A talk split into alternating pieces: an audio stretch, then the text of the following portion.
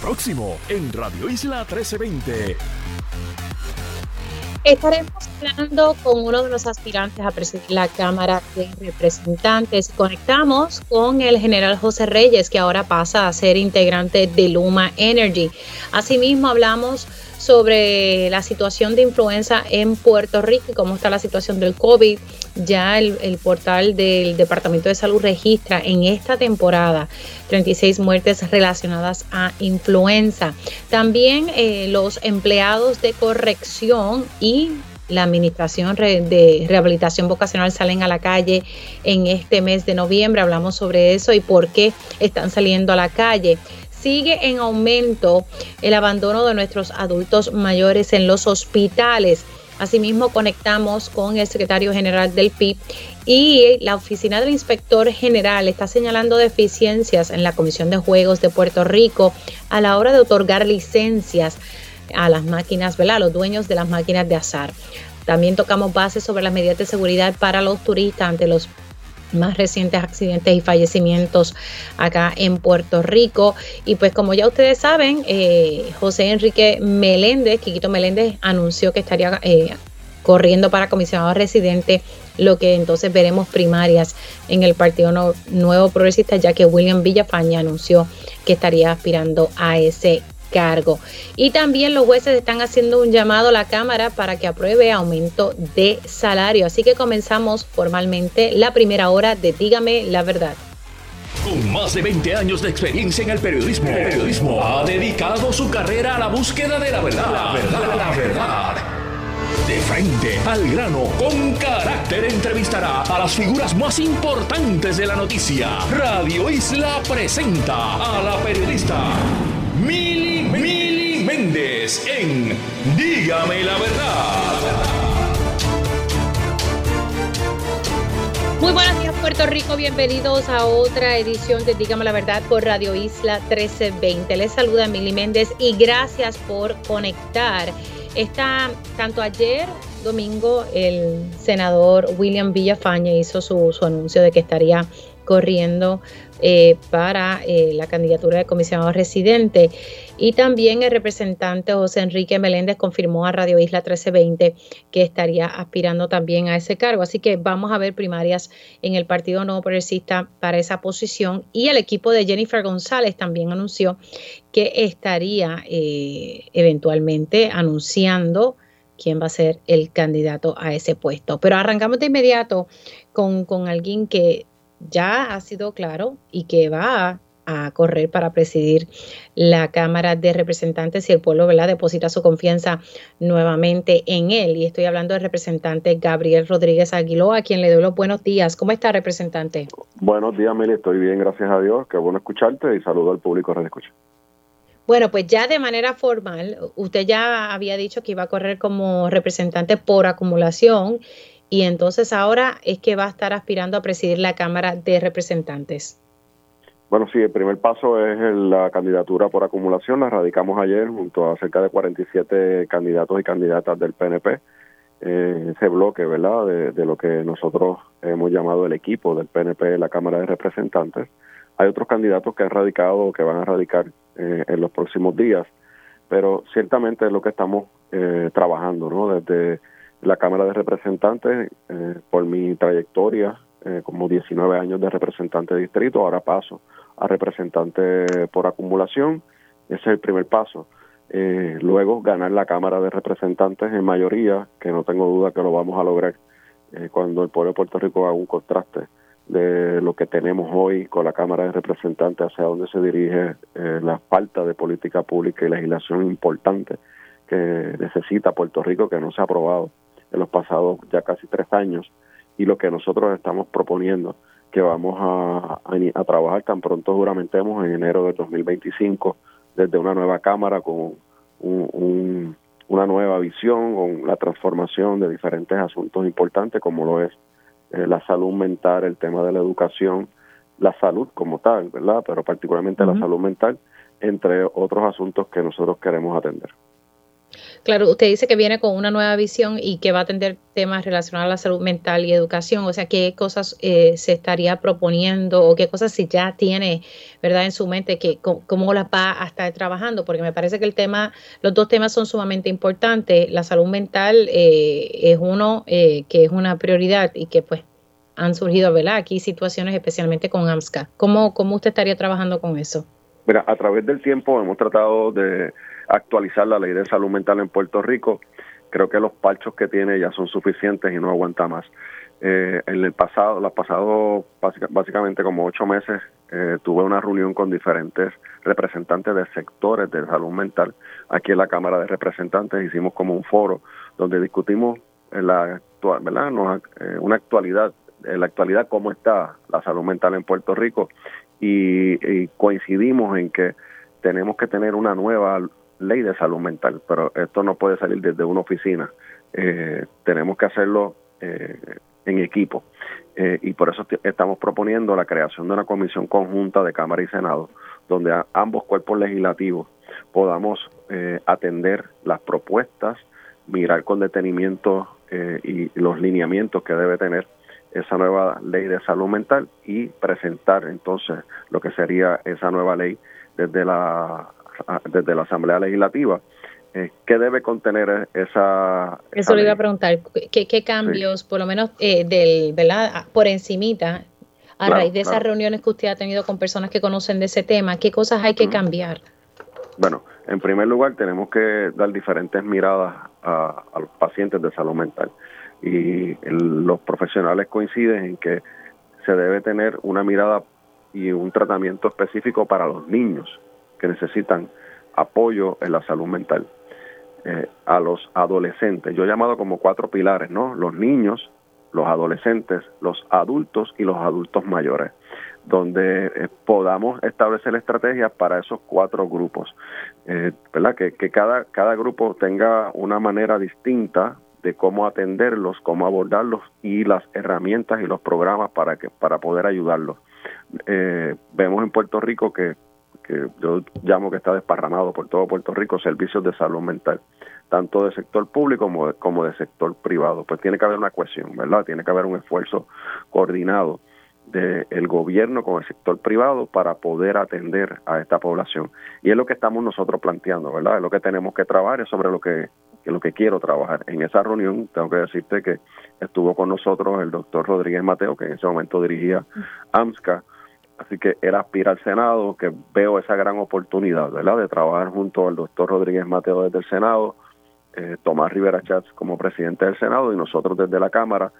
Eh, y, hablo del proceso, ¿verdad?, porque no queremos tener dilación, porque podemos iniciarlo en la Cámara, pero luego pasaría al Senado y, comienza, ¿verdad?, este la bolita de ping-pong entre Cámara y Senado, Cámara y Senado, a ver eh, qué cómo termina la legislación. Queremos eh, hacer un solo esfuerzo. ¿Entiende usted, representante, que, el, que, que, ¿verdad? Carlos Rodríguez Mateo, quien pues eh, eh, tengo entendido hasta este viernes va a ser el, el, el, director de AMSCA, porque ya presentó su renuncia, ya que va a aspirar, ha sido un, un excelente director frente a AMSCA.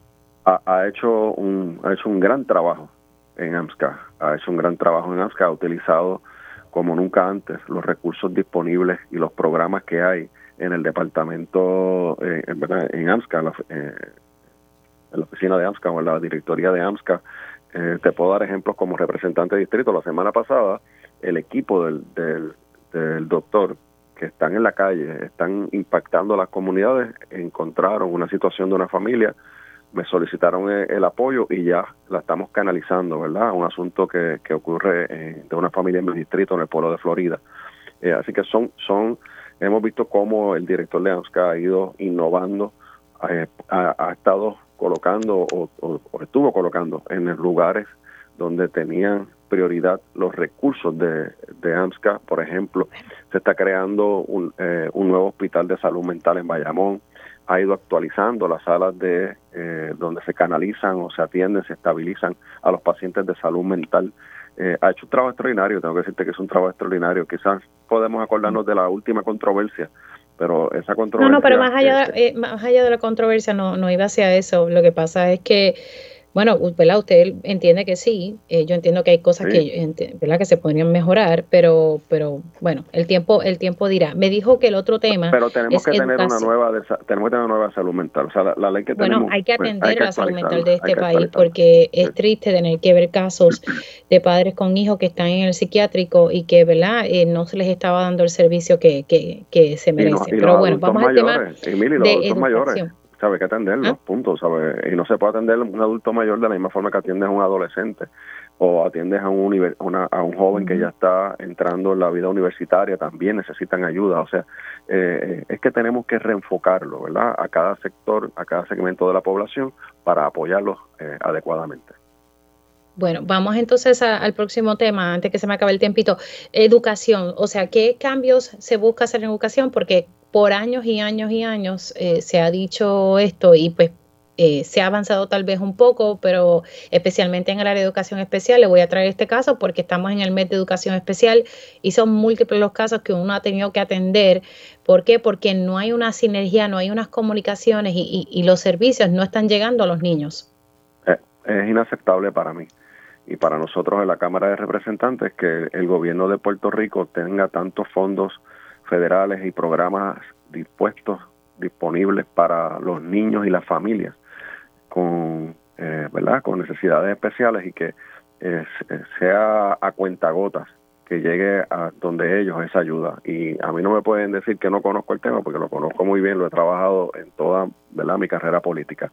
Así que eh, es una prioridad para nosotros el, el que los recursos, las terapias, los diagnósticos se hagan a tiempo con los niños de educación especial y que no los, no los veamos como que tenemos que ponerlos en un salón contenido, en una esquina, en una escuela.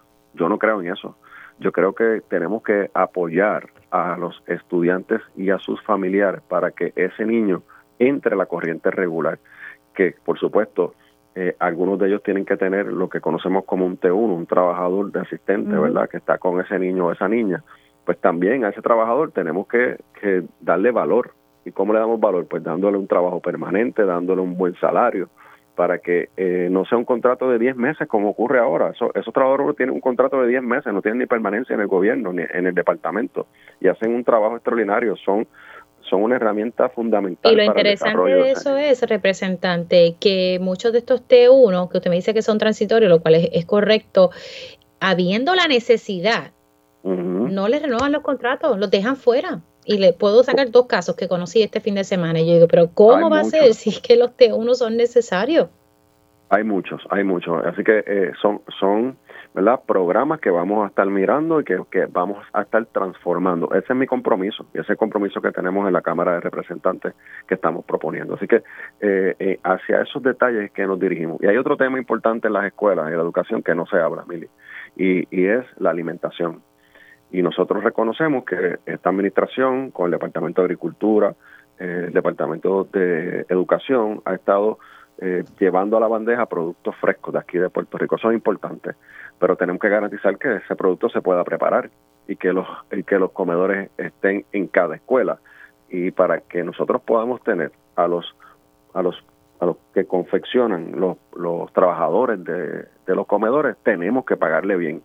Es imposible tener a un trabajador en un comedor pagando a 7.45 la hora, mientras ahora quizás a 8.25 la hora, mientras en un, establecimiento de comida rápida empiezan en 12 dólares con beneficios, bonos y retiros.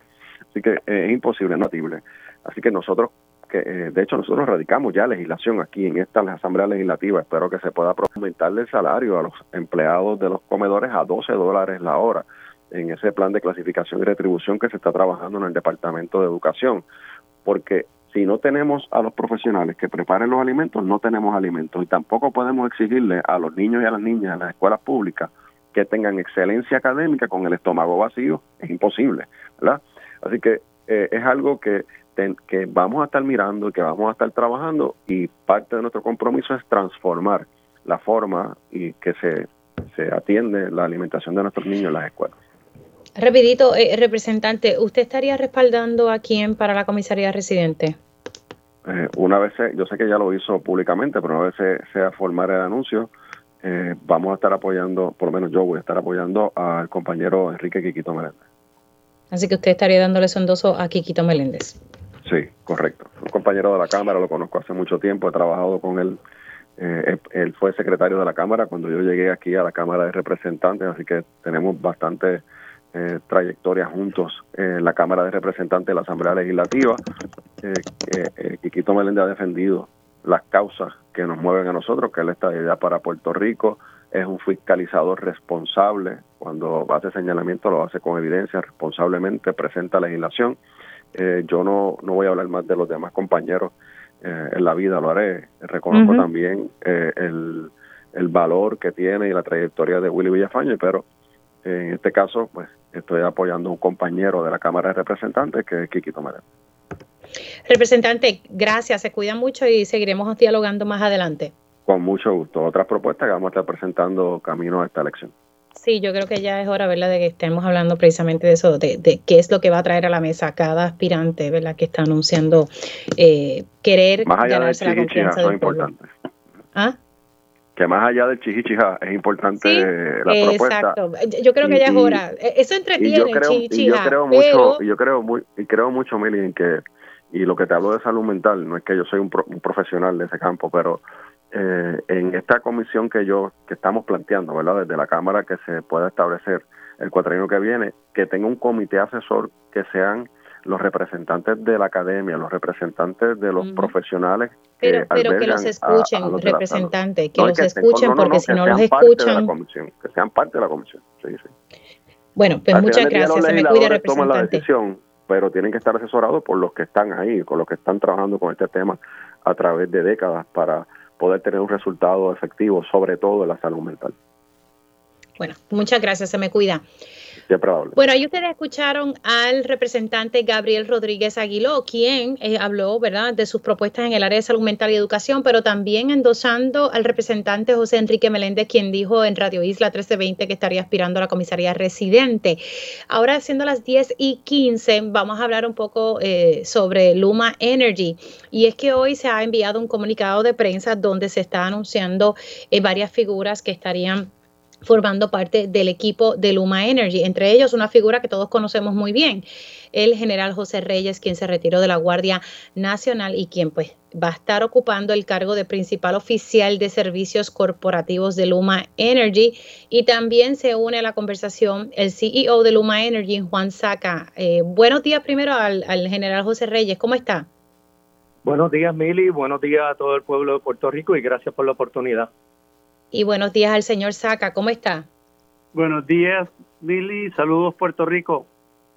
Bueno, vamos a hablar, eh, estamos eh, hablando ahora con una figura que todos conocemos mucho como el general José Reyes, pero entonces está formando parte ahora de Luma Energy. General, ¿cuáles van a ser específicamente las funciones que usted va a estar realizando dentro de Luma Energy?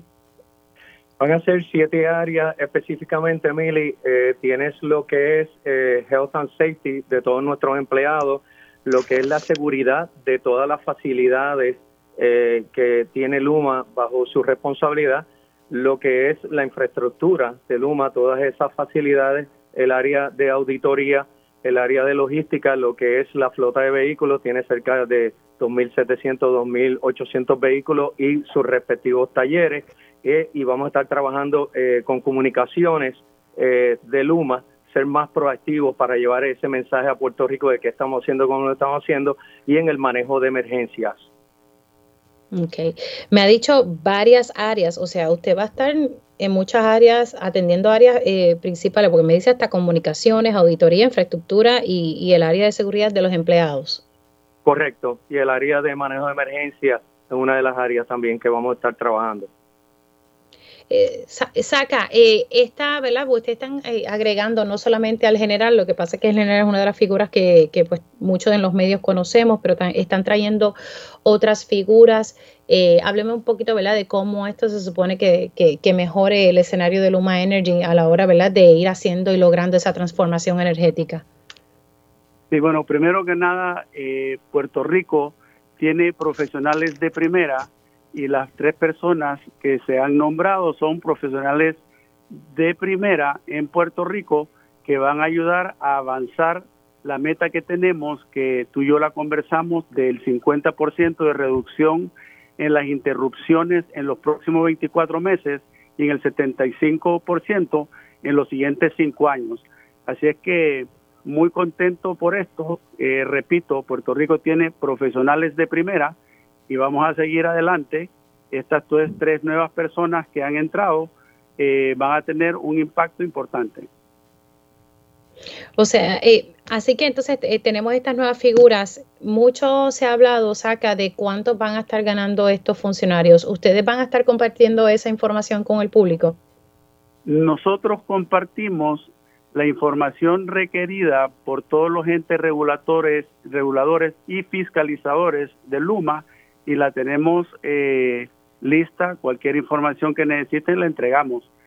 una de las cosas que yo enfaticé eh, desde el principio que llegué a Puerto Rico es hablarle a Puerto Rico con la verdad, hablarle a Puerto Rico exactamente qué es lo que está pasando y cuál es el progreso que estamos eh, teniendo dentro de Luma, eh, lo cual realmente es lo que le interesa a las personas, o sea, cuándo voy a poder yo a tener luz en mi casa de una forma estable en el largo plazo y por eso es que tenemos estos planes que yo te he mencionado que no van a ser de la noche a la mañana, Mili, tú y yo conversamos de que eh, estamos hablando de que el tema del, del despeje de la vegetación va a tomar tres años y ese proyecto está a punto de comenzar en los siguientes 60 días.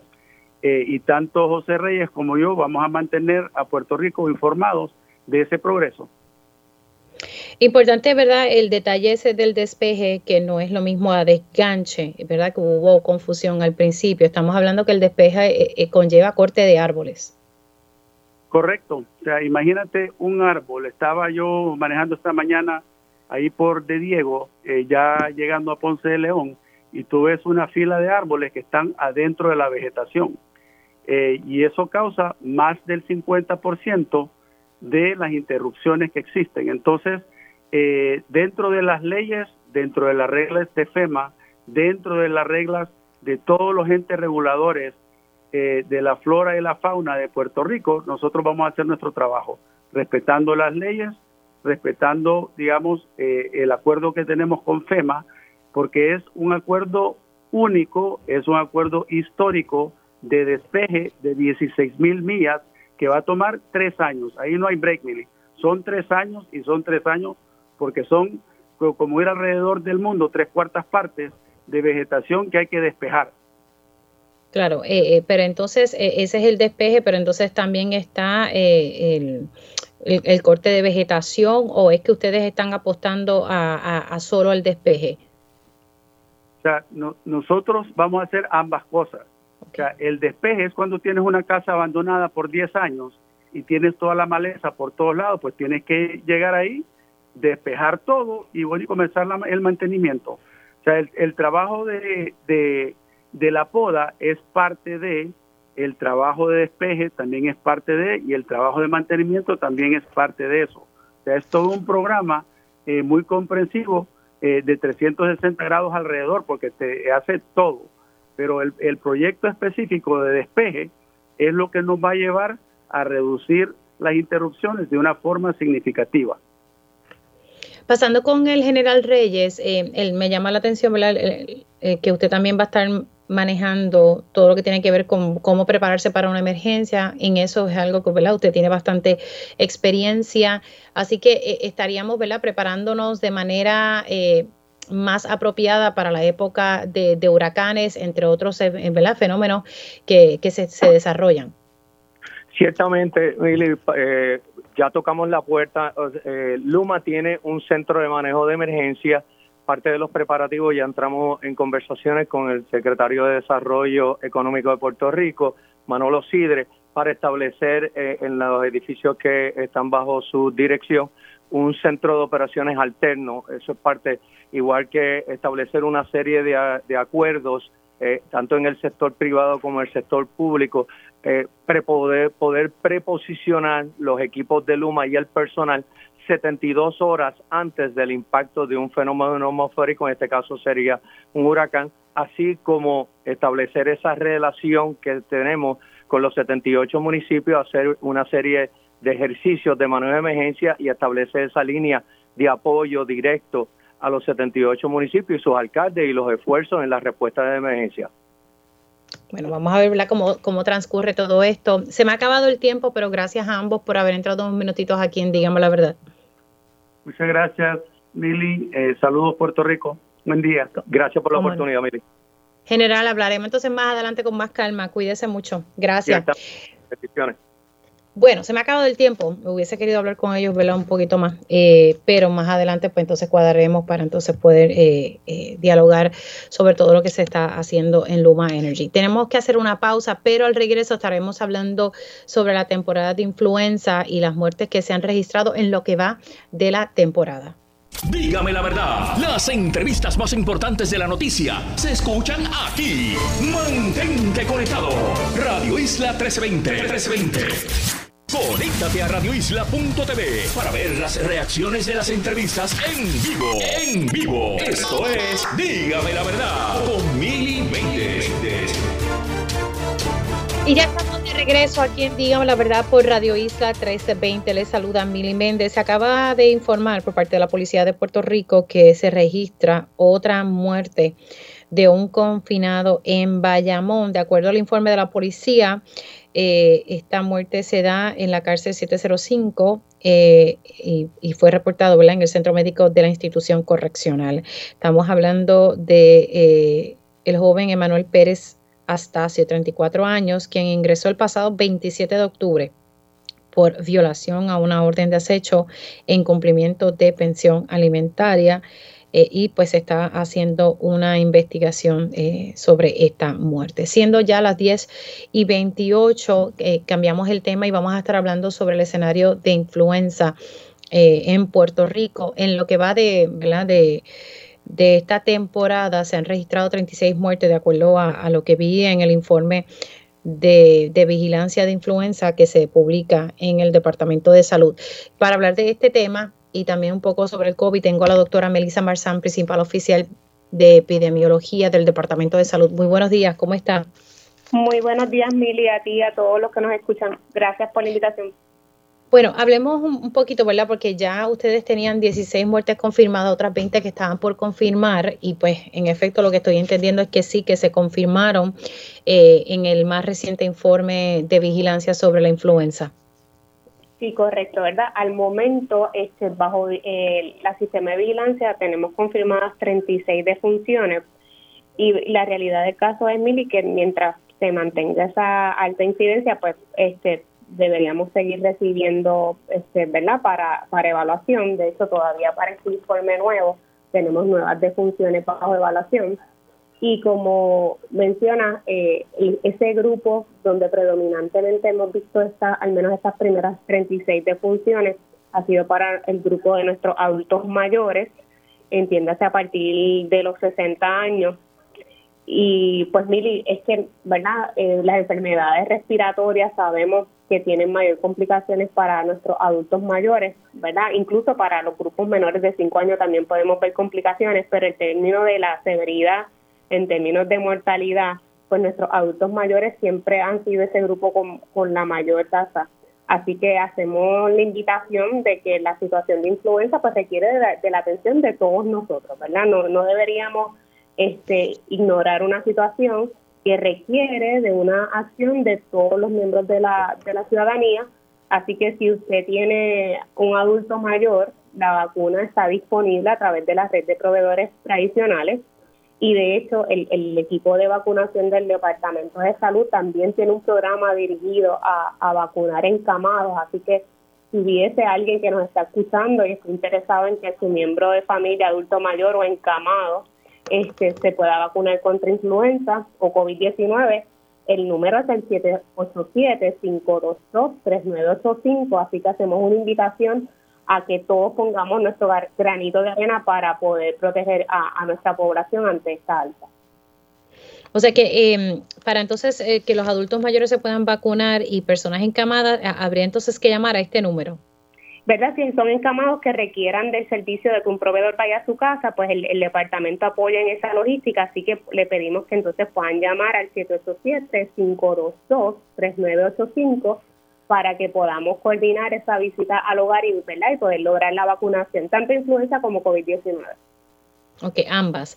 Sí, porque tengo muchas personas que me escriben y me dicen, bueno, Mili, ¿dónde me puedo vacunar? Y yo sé, ¿verdad?, que se están haciendo unos esfuerzos en distintas eh, farmacias, pero, eh, ¿verdad?, que otras áreas donde más se pudiesen vacunar, especialmente nuestros adultos mayores, ¿verdad?, que la mayoría de las muertes son en personas eh, de esta población. Sí, y Mili, estamos hablando de verdad, este, yo traigo el, el, caso de los encamados porque sabemos que requieren de, de mucho apoyo para poder lograr la vacunación. Así que el departamento de la División de Vacunación trabaja con esto, pero de igual manera, eh, durante todo el mes de noviembre hay un plan eh, muy agresivo para lograr la mayor cantidad de personas que puedan estar vacunadas antes de que comience el mes de diciembre. En lo que va de esta temporada, ya se han administrado unas 278 mil dosis, así que eso nos coloca, este, ¿verdad? Bajo el mismo tiempo el año pasado, muchas personas están acudiendo al llamado que está haciendo el Departamento de Salud y otras entidades de salud, ¿verdad? Eh, a nivel de comunidad y otros proveedores de salud también están haciendo ese llamado a la población. Así que además de este asunto de la vacunación de los encamados, además de la red tradicional de, de proveedores de vacunación, también se están haciendo vacunaciones a través de las escuelas. Así que particularmente el Departamento de Educación y el Departamento de Salud están haciendo una colaboración para visitar escuelas donde hemos visto casos y brotes de influenza. Esas son las, ¿verdad? las que comienzan de prioridad, pero también se está tratando de llegar a todas las escuelas posibles. Y con esto, Mili, una invitación a toda la comunidad escolar. El, el los eventos de vacunación pues requieren del apoyo de la comunidad, ¿verdad? Porque son vacunaciones que, además de la parte educativa, para contestar dudas y preguntas que siempre pueden tener los padres y encargados, también una oportunidad, ¿verdad?, para educar, pero también necesitamos el apoyo de los consentimientos, ¿verdad?, para que esas eh, intervenciones de, de vacunas en las escuelas sea exitosa, pues necesitamos que los papás y tutores puedan completar ese consentimiento, aclarar sus dudas. Así que cuando reciban la invitación, pues les pedimos que, que la cojan, ¿verdad? Y que participen de las mismas. Importante, eh, en los escenarios de, de, los brotes, ¿siguen siendo las escuelas eh, públicas y qué otras áreas? Mayormente eh, tenemos brotes identificados para todas las regiones de salud, eh, particularmente las escuelas públicas, donde más hemos identificado, este, y estamos hablando que de lo que va de temporada, pues este es el momento donde más brotes tenemos identificados, estamos hablando de unos 35 que están activos, Así que, ¿verdad? Este, una, invitación de verdad, Mili, porque yo sé que todos los equipos, y esto incluye personas, colaboradores, ¿verdad? Proveedores de comunidad que están acompañándonos a estos ejercicios en las escuelas a que los apoyen. Y también tenemos otro tercer esfuerzo que va a estar corriendo durante todo este mes también, que es eh, eventos de vacunación en comunidad. Estamos visitando los centros comerciales, estamos visitando hasta supermercados Estamos tratando de llegar a todos los lugares donde la población frecuenta para que tengan accesible la vacunación de influenza, incluso este, también se llevan otras vacunas incluyendo COVID-19. Así que queremos que nos ayuden a lograr que este plan eh, durante el mes de noviembre sea exitoso y que la mayor cantidad de personas se puedan beneficiar de todos estos eventos de vacunación que se van a estar realizando a través de todo Puerto Rico. Varias cositas que, que, se me quedan pendientes. Ahorita cuando comenzamos la conversación me dijo que tenía bajo evaluación otras otras otras muertes. ¿De que de cuántas estamos hablando que están siendo evaluados bajo el Departamento de Salud? En el informe más reciente, Mili, déjame verificar que me parece que son seis que están bajo evaluación. Este, déjame verificar aquí inmediatamente. No se preocupe. Estamos dialogando con la doctora Melissa Marzán y hablando un poco sobre la temporada de influenza. Si usted conoce personas encamadas que necesitan ser vacunadas, en lo que ella va buscando la información, le voy a proveer a ustedes el número de teléfono a llamar, que es el 787 522 3985, ¿verdad? De los adultos mayores que necesiten ser vacunados y que estén encamados. Estamos hablando que hay unos 35 brotes activos y pues nuestras escuelas, ¿verdad? Eh, son escenarios eh, de brote. interesante el detalle que la mayoría de las muertes son de nuestros adultos mayores, pero las infecciones en su mayoría son pediátricas, o sea, nuestros niños se están eh, infectando, ¿verdad? Y esto pues la mayoría de las ocasiones son, es en su entorno escolar. En efecto, son seis bajo evaluación, doctora. Sí, te confirmo, Mili. Tenemos seis que están ahora mismo en vigilancia, en investigación para confirmar. Ok, seis que están, y, más o menos estamos hablando que es el mismo escenario de edades, de adultos mayores. Tiene el mismo perfil, ¿verdad? esas muertes que están bajo evaluación también son en los grupos de adultos mayores. Ahora, eh, por otro lado, eh, ¿cuánto nos falta eh, para nosotros, verdad? no, no, estamos cumpliendo todavía con los requisitos para decir que la influenza ya está en, epidemia. Bueno, Mili, la realidad del caso es que eh, esta temporada se ha convertido en una temporada de alta incidencia. Ya, ¿verdad? Este, podemos decir que el comportamiento de influenza para esta temporada es un comportamiento epidémico.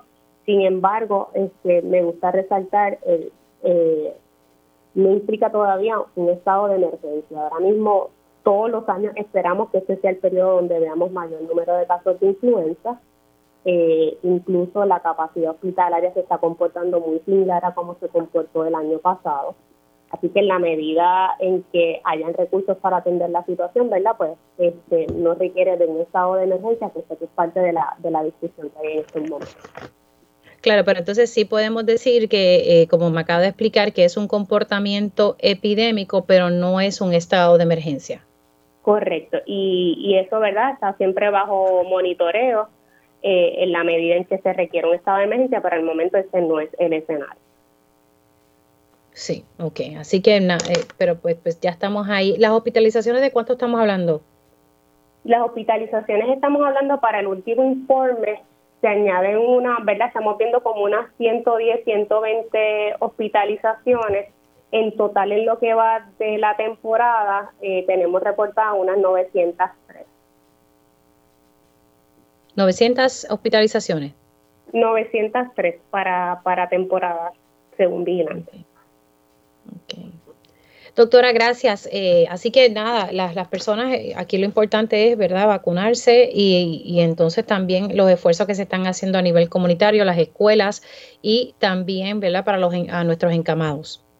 Sí. Así que sí, Mili, y siempre la orden para dar las actualizaciones y también poder proveer todo este plan de trabajo que tenemos para las próximas semanas, que esperamos que las personas pues, puedan aprovechar todos estos eventos de vacunación, ya sea en escuelas, centros comerciales y en otros lugares de comunidad que vamos a estar visitando.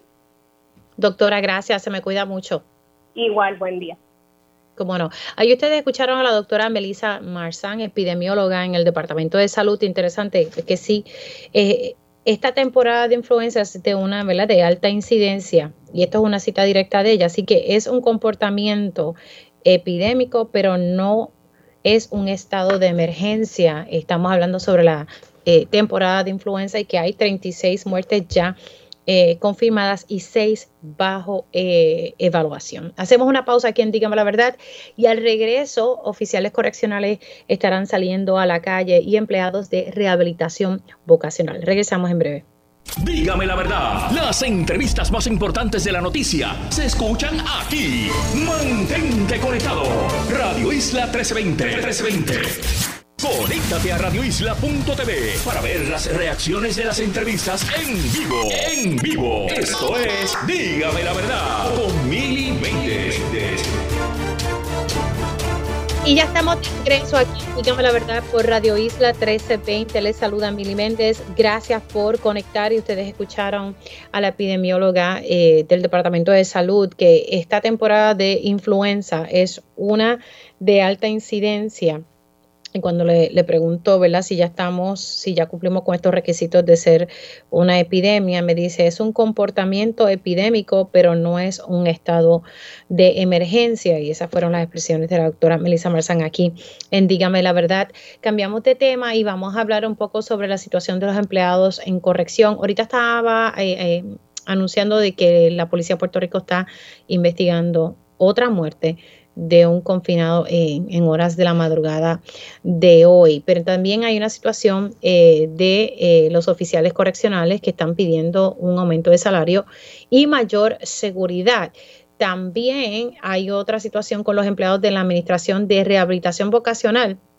Interesante aquí, ¿verdad? Que eh, según un memorando que, al cual he tenido acceso, se les ha bajado el salario. Pero tengo a Jessica Martínez, quien representa a ambos gremios a través de Servidores Públicos Unidos. Gracias por estar con nosotros. Buen día. Gracias, Mili, por permitirnos llevar nuestro mensaje de lucha a través de, la radio y a través de, tu programa. Que ahora ustedes van a, salir, tienen una manifestación pautada para el 10 de noviembre. Comencemos con la situación de los oficiales correccionales. Llevan un tiempo ¿verdad? Eh, pidiendo un aumento de salario y mayor seguridad en las cárceles del país. Los oficiales correccionales llevamos prácticamente desde el 2019, luego que un miembro de la población correccional asesina brutalmente a un compañero en la institución máxima de máxima seguridad, por en ese momento el jefe de agencia eh, emitir un memo en donde decía que los confinados de máxima seguridad no debían estar restringidos. Esto provocó que el ataque que, que recibe el compañero, ¿verdad?, le causará la muerte salimos a la calle y logramos logramos que el gobernador Pedro Pierluisi firmara una ley en donde establecía como salario base el que el oficial correccional debía tener 2.350, pero adicional que le garantizaba un aumento de salario de 746 a todos los oficiales correccionales que estaban activos al momento de la ley, de firmar la ley. Al día de hoy ha pasado ya un año aproximadamente y no hemos visto reflejado ese aumento de 746 en el salario de los oficiales correccionales. ¿Cuál es la excusa que, se le ha dado a ustedes para entonces que eso no se lleve a, no se haya materializado?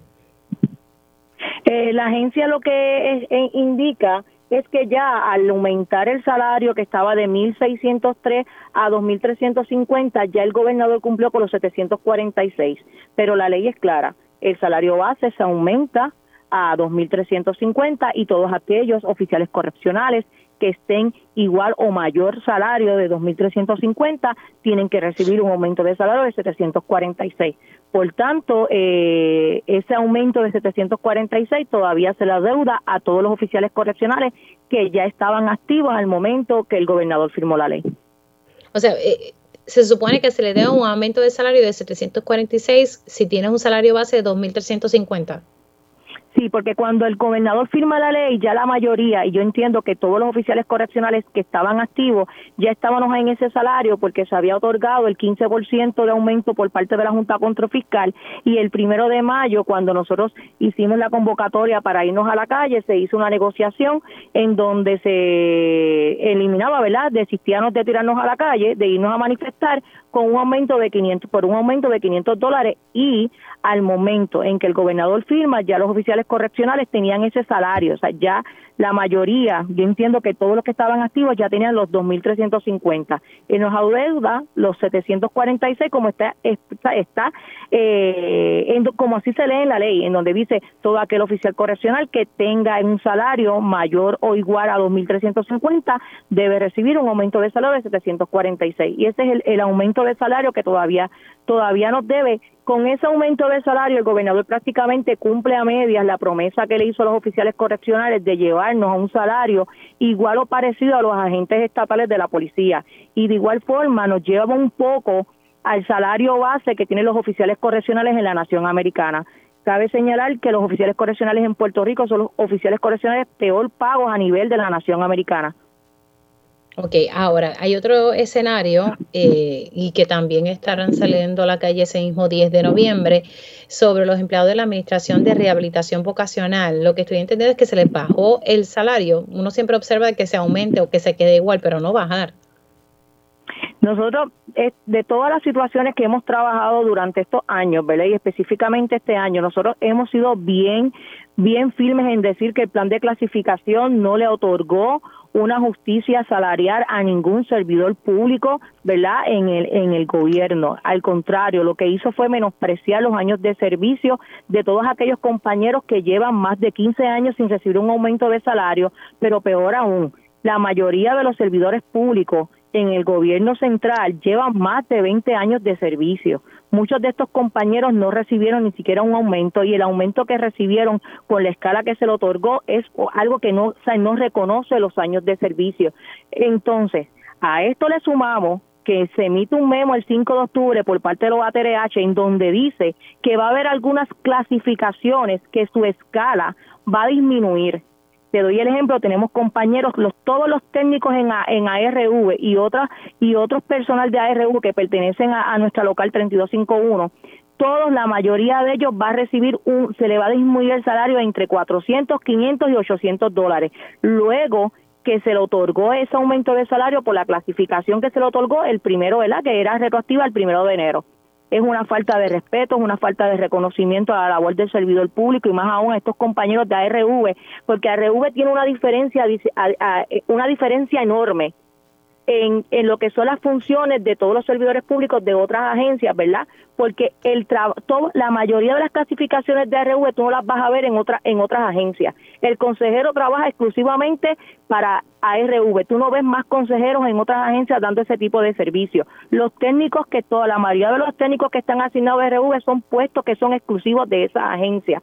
Y es triste que el gobernador permita que, que se disminuye ese aumento de salario, que después que estos compañeros tienen ese sentido propietario de ese aumento que están viendo por más de seis meses, él venga y se le burle, los pisotee, los oprima y los, y los ponga en una situación en donde prácticamente estos compañeros ya se habían ajustado a ese aumento de salario, asumen responsabilidades, porque aquel compañero, y doy un ejemplo, que necesita tu, su vehículo para ir a trabajar y vio con este aumento, mira, puedo comprarme, ¿verdad? Un vehículo en mejores condiciones. Entonces, después que adquirimos ese sentido de, propietario del aumento de salario, el gobernador, con sin ningún tipo de pudor, y eh, eh, según ellos avalado, y que por la Junta de Control Fiscal le quitan, le quieren quitar el aumento de salario a estos compañeros a partir de la primera quincena de noviembre. Ah, y peor claro, pero, pero, estamos hablando de que tal vez, que para que la gente lo, pueda seguir, que se le ofreció X, aumento de salario y, y, a la hora de la verdad fue menor el, aumento de salario.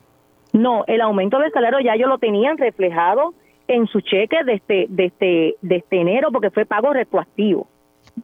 Y a, partir de noviembre 15, de la primera paga de, la quincena, ellos se le va a disminuir ese salario, porque si hubiese sido una promesa, está bien, yo no sentí, yo no, yo no asumo sentido propietario de ese del aumento de salario. Es que lo que lo que no entiendo, porque es que te soy bien sincera, eso cuando se le da un aumento a alguien, yo nunca he visto que se le quiten de momento, o sea, ¿qué excusa están utilizando para quitarle ese aumento? Que se dio mal, que se hizo mal el cálculo. Pues aparentemente ellos lo que alegan es que como tuvieron que cambiar la escala salarial de los consejeros de, de, ARV, tuvieron que disminuirle el salario o la escala, la escala salarial a todas las demás profesiones o clasificaciones que están por debajo de un consejero. Entonces, tú no le haces justicia a un grupo de trabajadores quitándole derechos a otro. Eso no es una verdadera justicia. Ni tampoco le hace justicia a un grupo de trabajadores tratando de ponerlos a pelear diciendo, te voy a bajar el salario porque le tuve que aumentar el salario a los consejeros. Los consejeros con todo y eso que lo clasificaron en escala 6 están por debajo de lo que realmente deben deben cobrar y se le debe y se le debe reconocer su trabajo. Igual los técnicos de ARV.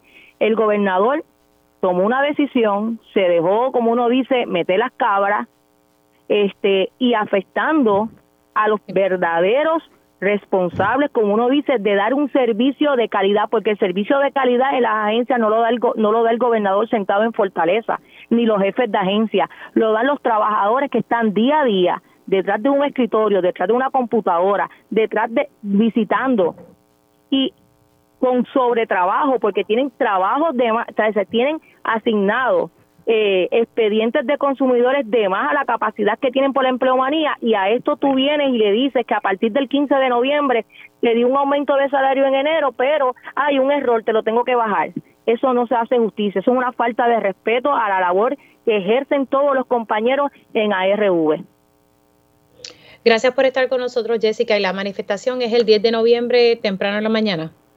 El 10 de noviembre, Mili, voy a aprovechar tu espacio, ¿verdad? Para realizar la convocatoria oficial a los compañeros de ARV, que todos ellos, ese día, eh, por ese día, ellos eh, los representados por Servidores Públicos Unidos tienen ese libre día concedido, por lo tanto, no hay excusa para que ningún trabajador que está afiliado a Servidores Públicos Unidos en la local de ARV 3251 no asista a la manifestación convocada el 10 de noviembre a partir de las nueve y media frente de Fortaleza. Así que es la responsabilidad de todos los afiliados de la local 3251 de ARV hacer acto de presencia para luchar por este atropello, por esta opresión y por esta burla que le está haciendo el gobierno a nuestros compañeros de ARV. De igual forma, a los compañeros oficiales correccionales, porque la convocatoria es distinta, se le tiene que decir que aquellos compañeros que estén libres, estén por tiempo compensatorio o estén de vacaciones, es su responsabilidad que den acto de presencia el 10 de noviembre al frente de Fortaleza a las nueve y media para luchar ambos en conjunto como la verdadera familia, como los hermanos que somos de Servidores Públicos Unidos. Los espero allí. Bueno, gracias Jessica, cuídate mucho. Hacemos una pausa aquí en Dígame la Verdad por Radio Isla 1320 y venimos con más información especialmente sobre el abandono de nuestros adultos mayores en los hospitales. Dígame la verdad, las entrevistas más importantes de la noticia se escuchan aquí. Mantente conectado. Radio Isla 1320. 1320. Conéctate a radioisla.tv para ver las reacciones de las entrevistas en vivo. En vivo. Esto es Dígame la verdad con Mili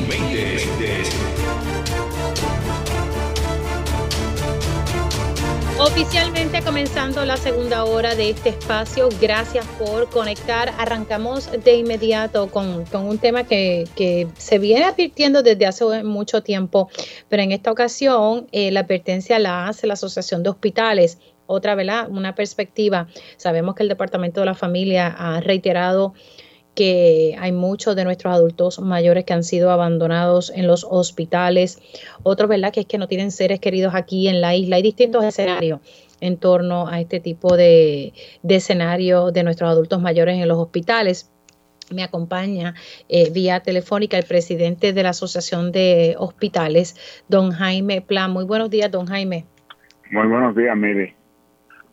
Bueno, eh, me llama la atención eh, esto, ¿verdad? Que se, que se estuvo hablando precisamente eh, en la cumbre de salud mental del 2023. Y es que estamos, ¿verdad? Que ustedes, por lo menos en la Asociación de Hospitales, han visto ese aumento de abandonos de pacientes, de adultos mayores, ¿verdad? En, sus, en los hospitales.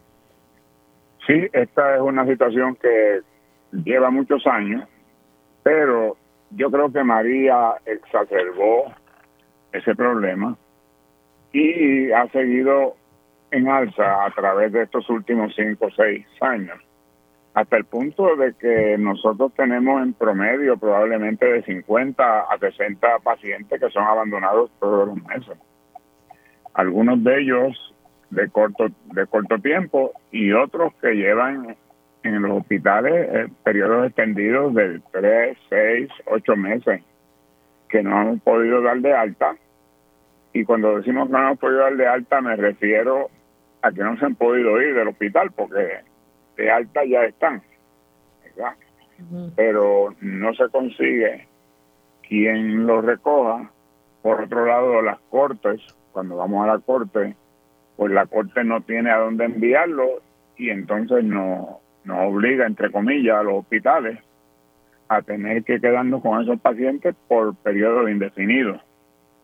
Y eso se ha convertido en un serio problema tanto a nivel del hospital agudo como del hospital de salud mental, que también tiene el mismo problema, porque sucede que en el caso de salud mental se puede considerar que pase a otra etapa de servicio pero las Cortes no nos da esa oportunidad por no encontrar un sitio adecuado donde enviarlo.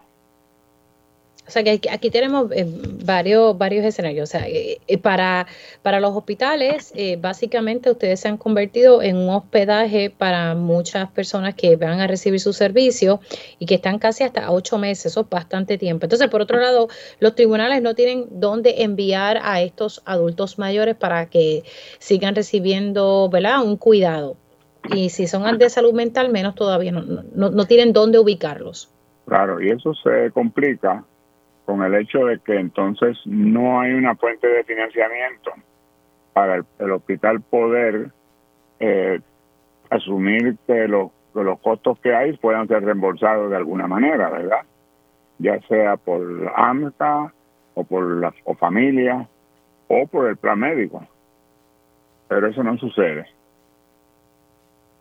¿Cuánto, no sé si ustedes tengan esa cifra de cuánto ¿verdad? son los costos que, que han tenido que asumir los hospitales debido a que estos adultos eh, mayores pues están entre 3, 6, 8 meses en el hospital?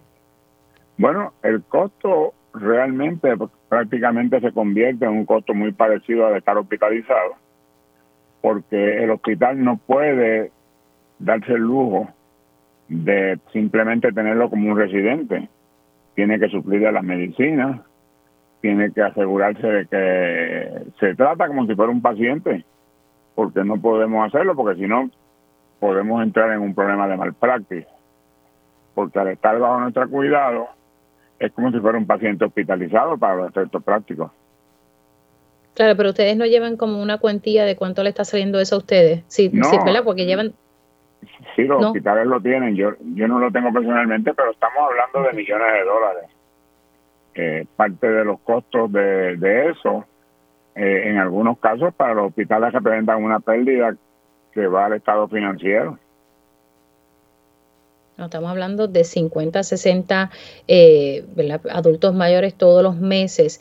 Le pregunto, estos que tienen una dura, ¿verdad? Que, están en el hospital por mucho, mucho, mucho tiempo, eh, por ejemplo, 8 de, y los 6 meses, eh, obviamente no son esos 50, 60 eh, pacientes al mes, sería un poco menos. No, son menos, pero a veces el hospital tiene de corrido 10, 11, 12, 12 pacientes que no han podido darle alta. Nosotros tuvimos un caso, ¿verdad? fue Nobel. Estuvo tres años en el hospital y murió en el hospital. Ay, padre. ¿Y, y, ustedes cuando hacen el esfuerzo de buscar algún ser querido, cuál es el escenario? ¿O que no tienen familiares o que sus hijos se fueron eh, de la isla? ¿Cuál es el perfil? Bueno, el, el perfil es diverso, pero mayormente es que no se consigue. Entonces, eso es una labor que tiene que hacer familia y familia no los consigue, AMSCA no los consigue, el Departamento de Justicia con quien hemos estado hablando, pues realmente no tiene una función específica. Entonces las cortes dan el mandato de, que nos quedemos con, con, ellos, pero no el mandato de mandar a buscar el, familiar o, entrar en un problema legal con ellos. Nosotros tenemos dos, dos legislaciones que están ahora ante la consideración de la legislatura para atender ese problema y una de las partes de esa legislación es darle más garras a la, a la ley para poder procesar a los que abandonan a esos pacientes. ¿Ya hay una pieza legislativa a esos fines? Sí, ya tenemos dos, uno para atender el problema de salud mental y uno para atender el, el abandono en los pacientes en los hospitales agudos. ¿Y eso ya está a punto de caramelo o está ahí cogiendo polvo en la legislatura? Pues nosotros hemos tenido que hacerle cambios eh, sustanciales al de salud mental. Finalmente, hace como tres semanas, se comprometió el presidente del Senado y la minoría del Senado con el licenciado Rivera Chat de que entre los dos iban a presentar ese proyecto y tratar de darle fast track, pero faltando 10 días para terminar la elección legislativa, yo dudo que lo logremos aprobar en esta sesión. el, el otro se aprobó en el Senado y ahora tiene que ir a la Cámara. Después, cuando pueda, me, me, pasa los números para darle seguimiento a esas piezas legislativas. Eh, don Jaime Plan, me, me, llama la atención, cuando llegan estos adultos mayores al hospital, ¿quién los lleva? O sea, ¿van con familiares o cómo es que llegan al hospital? Bueno, llegan de diferentes maneras, ¿verdad?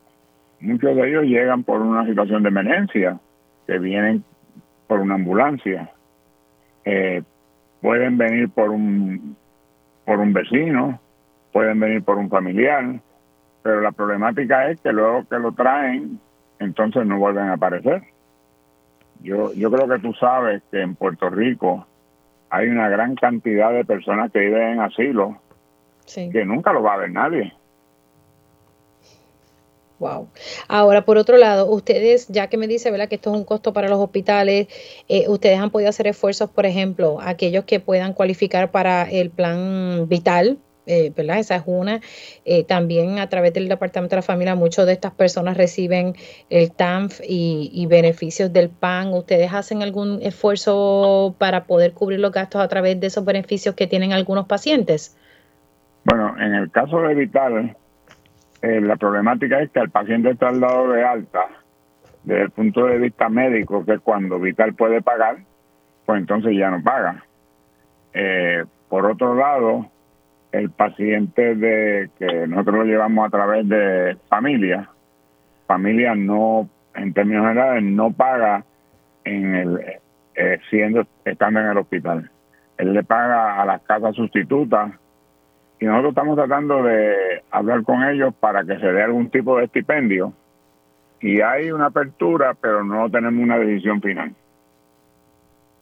Sí, entonces, ¿quién recibe los chavos? ¿Verdad? Porque si la persona está en el hospital, ¿quién rayos está recibiendo el dinero de ese paciente que está hospitalizado o abandonado en el hospital? Bueno, si ya ha estado de alta, terminó el servicio, ¿verdad? Eh, ahora, yo mi posición ha sido siempre, en las conversaciones que he tenido con el secretario de Salud, es que eso debe formar parte de esto que nosotros llamamos eh, las situaciones sociales que afectan a la salud del paciente.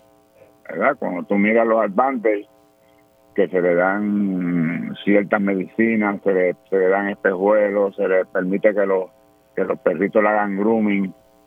Eh, eso es el ambiente social que gravita sobre la enfermedad del paciente.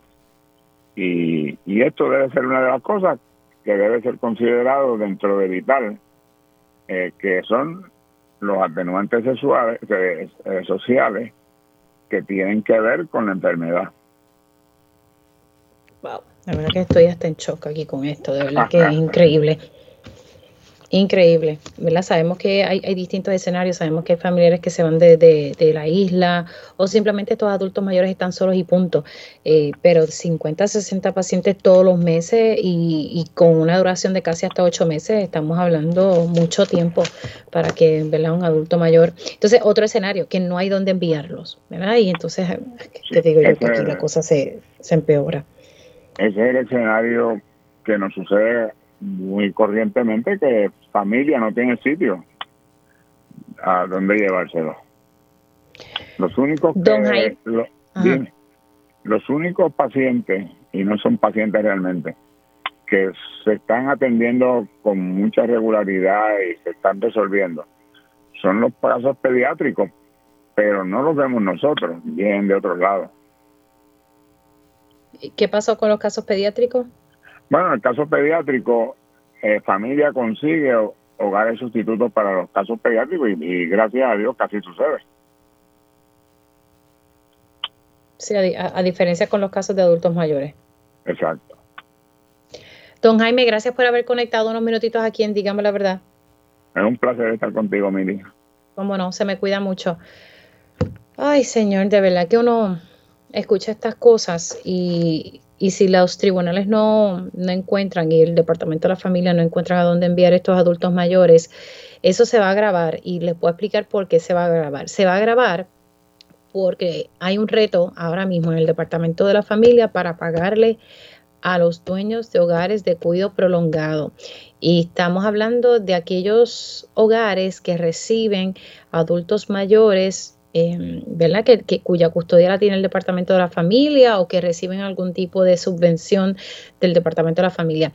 A raíz de ese escenario que, han tenido una problemática para pagarle, y especialmente en la región de Aguadilla, muchos hogares ya han dejado de recibir a pacientes del Departamento de la Familia. Así que esto se va a agravar porque estas personas eh, montan los hogares, pero no es para que luego el Departamento de la Familia no les pueda eh, dar a tiempo el dinero por cada participante. Eh, así que muchos están decidiendo aceptar solo pacientes privados. Este escenario se va, a agudizar y hace tiempo se está advirtiendo sobre el mismo. Bueno, siendo las 11 y 14 y dándole las gracias al licenciado eh, Juan Dalmau por su paciencia, vamos a, iniciar el diálogo precisamente con Juan Dalmau, secretario general del PIB. ¿Cómo estamos, Dalmau?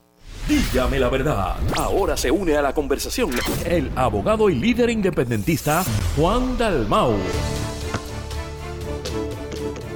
Licenciado, profesor Juan Dalmau, ¿cómo estamos? Muy bien, Mili. Eh, un placer saludarte a ti y a la radio audiencia y, y nada de paciencia. Me parece que el tema es un tema puntual que no se discute lo suficiente y que yo, creo que deberíamos comenzar por ahí. yo estoy aquí con la boca abierta porque nosotros somos un país envejecido. E, esos, esos son los números, no, no es un invento de uno. Tenemos más adultos mayores que nacimiento. Entonces, ver este escenario que ya se viene advirtiendo, pero yo creo, no sé cómo usted lo ve ahí, y este tema no estaba dentro de los temas, pero creo que hay que hablarlo. O sea, abandono de nuestros adultos mayores por todos lados. Eso, este, esto debe ser una prioridad dentro de ahora que vienen las elecciones y todo el mundo está prometiendo Villas y Castilla. Esto debe ser uno de los temas apremiantes en esta campaña electoral. Coincido contigo porque aquí típicamente las ofertas que se hacen en el contexto electoral son de efectismo y de inmediatismo, ¿verdad? Y esto es una crisis que, que no se ha discutido en la dimensión que tú lo has traído sobre la mesa eh, en tu programa. Y es lo siguiente, eh, en el último censo que, se hizo en Puerto Rico, la población de adultos mayores, ¿verdad? Los que tenían más de 65 años, había aumentado en 10 años de 35% de la población a 41% de la población. Eso representa 740 mil personas. Entonces, si a eso le sumas el hecho fáctico de que ha habido una reducción en la natalidad, no están naciendo niños o no están naciendo en los niveles que ocurría en otros momentos, este es un problema no que se manifiesta de forma inmediata, es un problema que se va a seguir posponiendo y posponiendo a una realidad de que de aquí a 10 años ese 41% puede subir a un 45 o a un 50% de la población. Entonces, si tenemos una realidad de esa naturaleza estadística, el hecho de que el Estado, ¿verdad? El gobierno no tenga un plan de atención a esa nueva realidad como una prioridad en su política pública es algo escandaloso porque estaría condenando a estas generaciones de adultos mayores en un país cada vez más empobrecido a básicamente eh, la miseria. Y este ejemplo que se trae de cómo el abandono de adultos mayores, ya sea por la migración o ya sea simplemente porque la familia se desaparece eh, y, y no responden por su familiar en el hospital, multiplícalo mil veces por los que son adultos mayores abandonados en sus hogares, algunos viviendo solos, dependiendo de su comunidad, de sus vecinos, para por lo menos tener alguna comida durante el día, sin tratamiento médico. O sea, esto realmente es una crisis social de, de, alto calibre y que yo creo que no se discute porque nadie eh, ha querido ver esto como un plan de país, no solamente a plazo inmediato, es que tenemos que comenzar a mover, tú mencionaste lo de la prioridad, en términos presupuestarios el Departamento de la Familia se va a tener que transformar en una de las agencias que más servicios y por lo tanto más recursos necesitará para poder atender las responsabilidades de esta población.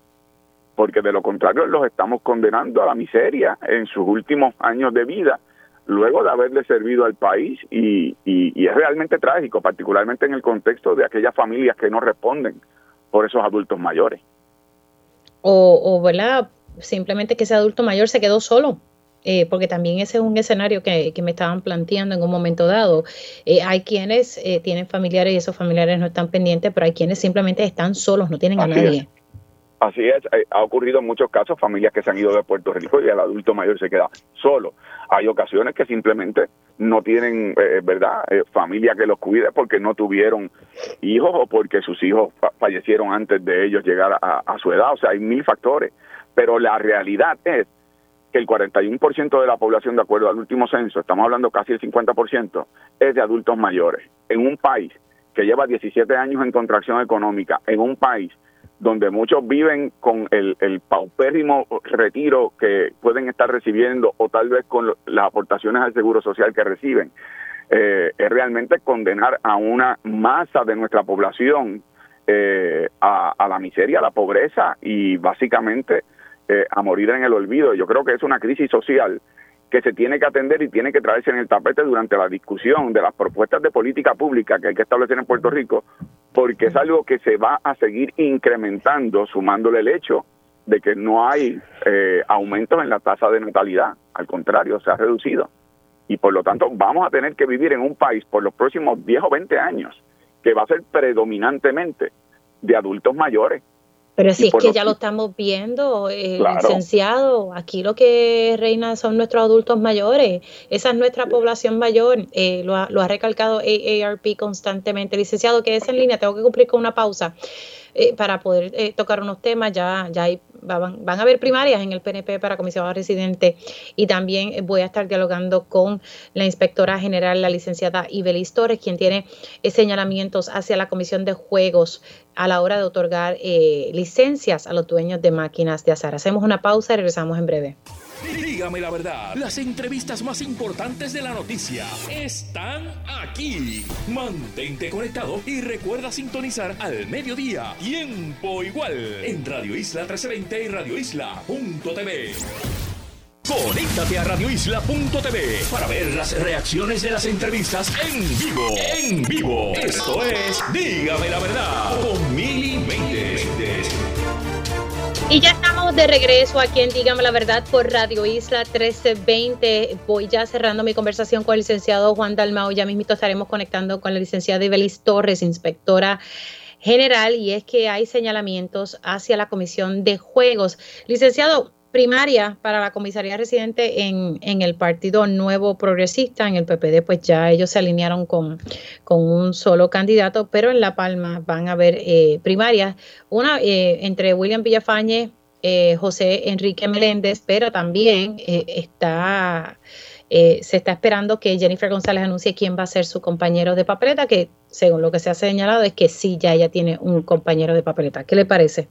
Bueno, la primaria en el PNP para la comisaría residente era algo inevitable porque habiendo una primaria a la gobernación, eh, cada uno de los candidatos, ¿verdad? Eh, iba a querer tener una figura que fuera su, entre comillas, compañero o compañera de papeleta. Eh, y aunque eso no es necesariamente el caso, ¿verdad? que se tiene que hacer así, no hay duda que ha sido la costumbre de que cada quien busca algún candidato que pueda fortalecer la propuesta de su campaña primarista. Lo que aquí llama la atención es que en esa primaria no se limita a que Pierluisi tendrá su compañero de papeleta, Jennifer tendrá su compañero de papeleta, sino que dentro del grupo de los que apoyan a Pierluisi eh, habría también competencia entre quienes aspirarían a, hacer eh, la figura como comisionado residente. Eso genera una dinámica complicada para, para el gobernador Pierluisi porque entonces va a estar en lugar de acompañado como un equipo con alguien que esté a su lado, como hizo Ricardo Rosselló en el pasado junto a Jennifer González, eh, eh, contrario a eso, lo que lo que haría entonces eh, Pierluisi es tener dos personas que dicen apoyarlo, pero que a su vez están compitiendo entre ellos y tendrán que impugnarse en sus propuestas y en sus ideas. Así que crea un escenario eh, incómodo para Pedro Pierluisi. En el caso de Jennifer González, ella no ha anunciado todavía, lo cual no se sabe si es que esa figura no ha, aparecido o si ha aparecido no ha confirmado finalmente. Se han mencionado muchos nombres desde hace muchas semanas y meses. Así que yo siempre lo que digo en estos procesos es que anuncios, eh, ¿verdad? y lo que pueden ser insinuaciones, las hace cualquiera Aquí comienza el primero de diciembre la radicación de candidatura y vence el 30 de diciembre. Y cuando vence ese periodo sabremos quién radicó de verdad los documentos para aspirar a una posición y ahí veremos si en efecto dentro de ese equipo de Pierluisi habrá una primaria o se negociará eh, una tregua entre ambos para que alguien sea el candidato y que otro asuma una posición distinta. Le, pregunto en torno a, la comisaría residente, ¿ya se ha dialogado en el PIB cómo ustedes estarían trabajando esto o dentro de la alianza, licenciado? Eso es parte de los diálogos que hemos tenido y, que en su momento se anunciarán. Yo creo, Mili, que todo este, este, toda esta discusión es producto de una enorme ficción creada por los incumbentes. Yo no, no hay país en el mundo que a más de un año de las elecciones se esté discutiendo la erradicación de candidaturas con tal intensidad y que ya a, un año tienen que haber radicado las candidaturas y en junio hay una primaria para una elección en noviembre. Y eso se creó por los incumbentes para proteger sus, sus escaños. Es decir, un incumbente obliga a que Juan del Pueblo, que no tiene un cargo electo, que no tiene 24 horas, 7 días a la semana para estar haciendo campaña, cobertura mediática porque ocupa un cargo público, etcétera.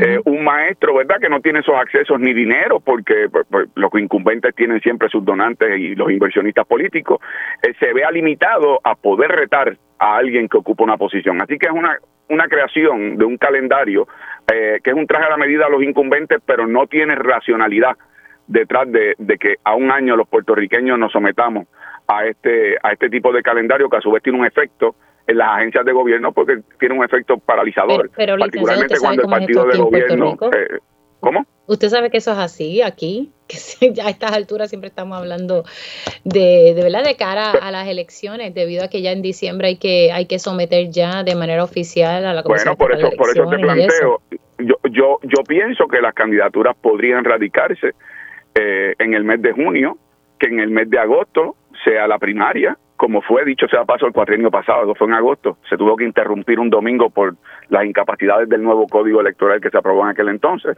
y se siguió el otro domingo. Y luego las elecciones en noviembre, aquí a nadie se le cayó un canto. Lo que pasa es que los incumbentes quieren que ese calendario sea alargado. ¿Para qué? Para que no tengan un retador o una retadora a los puestos que ellos quieren conservar. Eso es todo. Y por lo tanto nos someten a esto que de nuevo tiene también su efecto en el servicio público, porque las agencias y particularmente cuando el partido de gobierno tiene una primaria, tiene un efecto paralizante.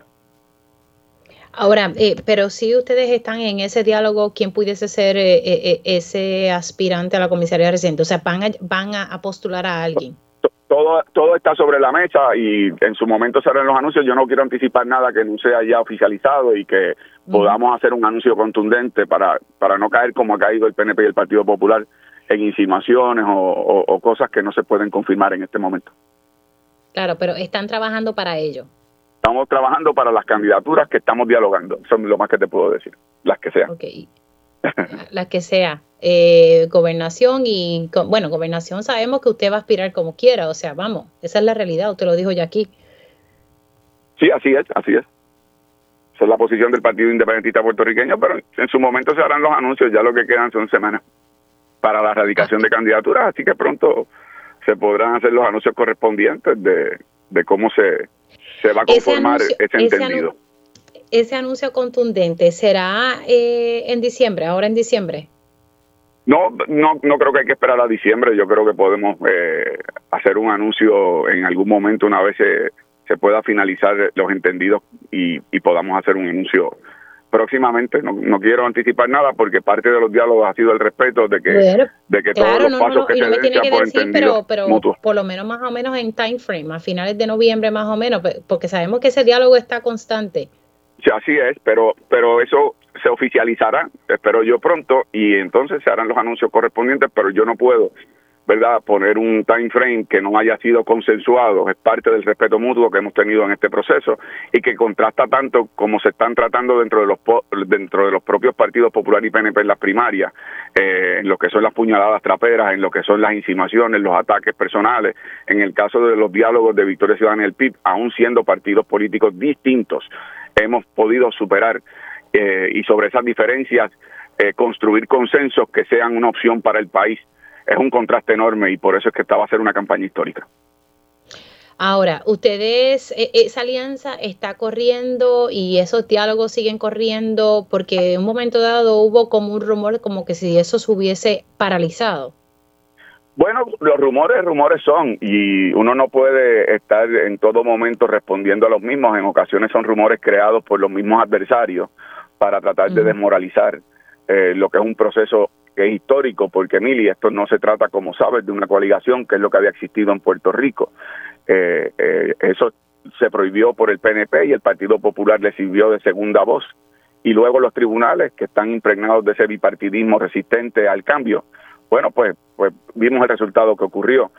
Entonces ahora estamos en la etapa de los pactos políticos que podamos llegar entre Victoria Ciudadana y el PIB dentro de las limitaciones enormes que tiene la ley y en cumplimiento de esa ley eh, poder hacerle una oferta al país y por lo tanto yo creo que esto se trata de un momento histórico único, se trata de un momento en donde nosotros podremos eh, hacerle una oferta al país con un espíritu de desprendimiento y un espíritu en donde aún de nuevo puedan existir diferencias porque somos dos partidos políticos con dos proyectos políticos distintos, que podamos sobre las diferencias construir un consenso y poner primero a Puerto Rico, yo creo que eso no tiene precedente en la historia del país. Así que entonces pronto se estarán haciendo eh, anuncios eh, en torno a esta alianza entre el Movimiento Victoria Ciudadana y el PIB. Eso entonces manténganse está ahí en sintonía, manténganse en ah. sintonía. Ah, eso, eh, eso decía una ex fiscal federal, y usted sabe, está, están en esa ya, stay tuned. Pero en aquello era con otros propósitos, esto es por el bien del país. Así que la alianza sigue todavía corriendo y próximamente estarán haciendo los anuncios. Licenciado Juan Dalmau, gracias, se cuida mucho. Gracias, Mili, un abrazo y saludos a la audiencia. Cómo no. Ahí ustedes escucharon al secretario general del PIB, el licenciado Juan Dalmau, y hablando, ¿verdad?, ya un poco sobre este proceso de, la alianza entre el movimiento Victoria Ciudadana y el PIB. Se están, ¿verdad?, cuadrando ya eh, detalles sobre cómo se va a correr esa alianza y quiénes estarían aspirando a qué cargo. Lo que sí él siempre ha dejado claro desde el día uno es que el licenciado Juan Dalmado estaría corriendo para la gobernación por el PIB. Así que ese anuncio eh, esperan hacerlo pronto. No me quiso decir fecha, pero bueno, eh, vamos a ver en finales de noviembre, principios de diciembre. La, realidad es que eso se tiene que hacer ya y, se debe ir trabajando con, con, eso. Bueno, tenía pautada una entrevista con la inspectora general, pero pues no, no, no ha entrado a línea telefónica, así que seguimos con nuestra agenda y hacemos una pausa y al regreso estaremos hablando eh, sobre medidas de seguridad que se están tratando de implementar porque hemos tenido muchos casos de turistas que tristemente han fallecido, eh, ya sea ahogados o en otros eh, eh, escenarios. Así que venimos con ese tema ya mismito aquí en Dígame la verdad. La verdad, las entrevistas más importantes de la noticia están aquí. Mantente conectado y recuerda sintonizar al mediodía, tiempo igual, en Radio Isla 1320 y Radio Isla.tv.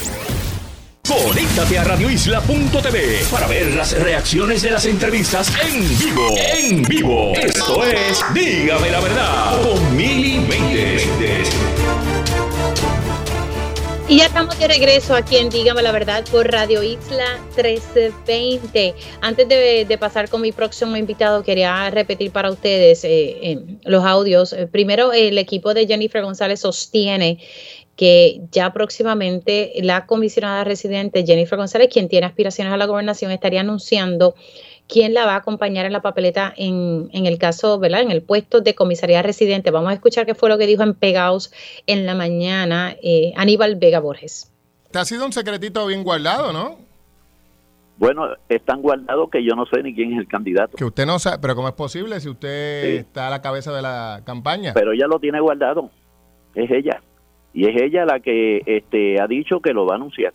Mire, ¿no será que todavía no hay nadie y, estamos jugando a que a lo mejor sí, pero no?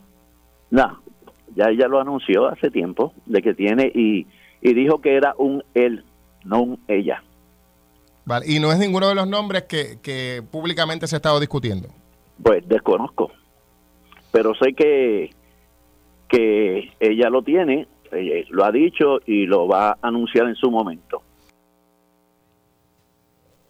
Así que ya ustedes escucharon ahí el director de, la, del área electoral de Jennifer González, Aníbal Vega Bore, que ni siquiera él lo sabe. Ahora, por otro lado, el representante José Enrique Meléndez oficialmente hoy anunció que estaría aspirando a este cargo. Así que van a haber primarias entre William Villafañe, que lo anunció el domingo, el representante José Enrique Meléndez y bueno, y el aspirante que esté anunciando próximamente Jennifer González. Eh, vamos entonces ahora a escuchar qué fue lo que dijo el representante Meléndez. Va a tener la oportunidad de, verdad de, enfrentarse a mí. ¿Le gana? Lo más importante es que él, se puede, él, puede decir lo que él quiera. Por eso, pero, eso le pregunto a usted que si usted cree que él le gana, porque él dice que le gana a cualquiera. Bueno, él puede decir lo que quiera y tú lo que quiera, pero yo voy a prevalecer en esta primaria y, es la verdad. Este, así que el, no es lo que yo diga, es lo que la base del partido va a decir. Y yo te digo que la base del partido respalda a Quiquito Meléndez para comisionado. ¿Usted ha encuestado? ¿Usted ha encuestado? Porque lo noto súper seguro. Pues mira, eh, yo he visto diferentes números a través de, ¿verdad? Uno, uno recibe información, mucha gente, pero sí te puedo decir que todo es positivo eh, hacia la candidatura de Quiquito Meléndez. ¿Pero usted ha visto encuestas? Yo te tengo que decir que sí, hemos visto encuestas, hemos visto encuestas, hemos visto números por ahí de distintas de distintos grupos. Así que y uno y llaman a uno para decirle que vieron y todo ese tipo de cosas. Pero la encuesta importante es la que va a ocurrir cuando se cuenten los votos, porque las encuestas no, no deciden, las encuestas dan una idea, pero más importante aún, eh, hoy los números son de manera y hay que buscar la manera de mantener los números y mejorarlos, porque el momento culminante es cuando la gente emite el voto en la urna.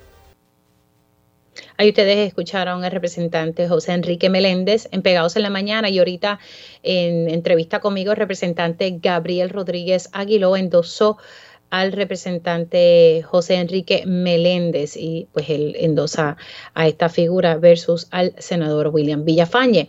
Vamos ahora a pasar a otro tema y es que se están buscando implementar medidas de seguridad para los turistas que vienen y nos visitan pero en ocasiones desconocen las condiciones del tiempo o las áreas que son sumamente peligrosas en las playas del país, ¿no? ¿verdad? No, no, todas las áreas son aptas eh, para bañistas. Tengo al tengo a don Tomás Ramírez, eh, que forma parte del DMO y también de la Asociación de Paradores de Puerto Rico. ¿Cómo está, don Tomás?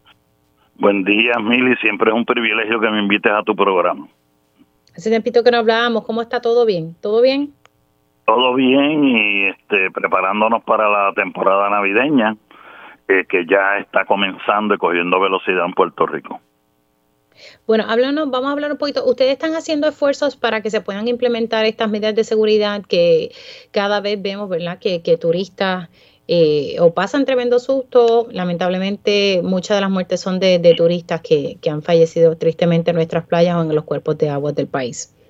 Eh, eso es correcto y en este año entre playas y ríos eh, y piscinas, ¿verdad? Eh, en el caso de niños, pues llevamos sobre 16 fallecimientos de visitantes en Puerto Rico, sin contar algunos de los locales que visitando otra parte de la isla que tienen poco conocimiento, pues eh, le ocurren estas tragedias. Como sabes, en el fin de semana, pues perdimos a un niño de Yauco de 13 años que lo están buscando todavía en el área de Isabela. Exacto. ¿Cuáles son, pero eh, qué está proponiendo, verdad, la Asociación de Paradores y usted forma parte del DMO eh, para que entonces, eh, verdad, no tengamos estos fallecimientos en nuestros cuerpos de, habla con, de agua con esta situación de los turistas? Pues mira, nuestra campaña ha sido en tres áreas, ¿verdad? Número uno, tenemos que continuar identificando las áreas más peligrosas alrededor de la costa en Puerto Rico y algunos de los ríos, porque también hemos perdido cuatro personas en los ríos porque desconocen lo que son golpes de agua y que no deben estar en esos charcos cuando eh, hay lluvia cercana porque no saben cuándo un golpe va a llegar y este eh, no sé si recuerda pues los dos matrimonios de Orlando que eh, con familias puertorriqueñas, pero estaban de visita y perdieron cada uno eh, una de, la, de sus parejas en el, en el río, ¿verdad? Eh, hemos tenido también en el río de Naguabo, que es un río precioso, pero también es altamente peligroso en algunos de sus charcos, y hemos perdido también niños en las piscinas de los alojamientos independientes porque no tienen las medidas para de seguridad requerida a los hoteles y paradores para manejar visitantes que no están al tanto, ¿verdad? Eh, ¿Qué estamos haciendo? Pues hay un comité que se reúne periódicamente con el Departamento de Desarrollo Económico y la compañía de turismo. Se han añadido letreros en las áreas peligrosas, en la gran mayoría de las áreas peligrosas, en ambos idiomas, en inglés y en español y, se anuncia, pero necesitamos todavía una campaña a nivel de los alojamientos, llámese alojamientos independientes o otros nombres que se usan por ahí, eh, para que le expliquen a sus visitantes que hay ciertas áreas y ríos que hay que tomar precauciones adicionales en Puerto Rico, porque tenemos grandes balnearios preciosos y playas tranquilas en el sur, en el oeste, pero cuando estamos hablando del norte y el este, pues ahí es mar abierto, el mar Atlántico, y con todos estos cambios que han habido en el eh, por el calentamiento global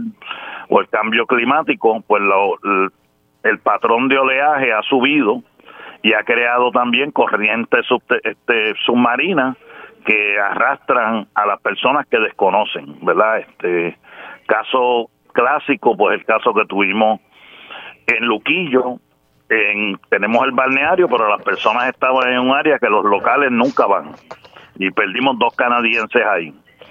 Eh, así que eh, nuestra campaña es de orientación y que el gobierno le exija a todos estos alojamientos, como nos lo exige a los hoteles y paradores, que eduquemos a nuestros huéspedes y visitantes sobre los posibles riesgos en algunas áreas eh, y atractivos icónicos que tenemos.